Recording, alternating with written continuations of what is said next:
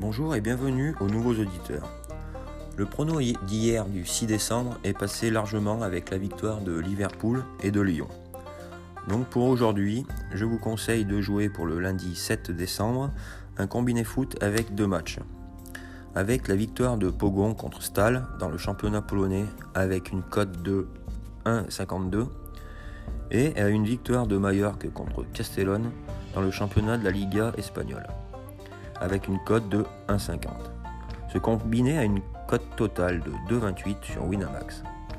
Je vous propose de jouer 2,5% de votre bankroll et vous pourrez revoir le bilan du pronostic du jour sur le site qui est disponible au www.pronosportif.fr. Je vous souhaite bonne journée et à demain pour un autre prono.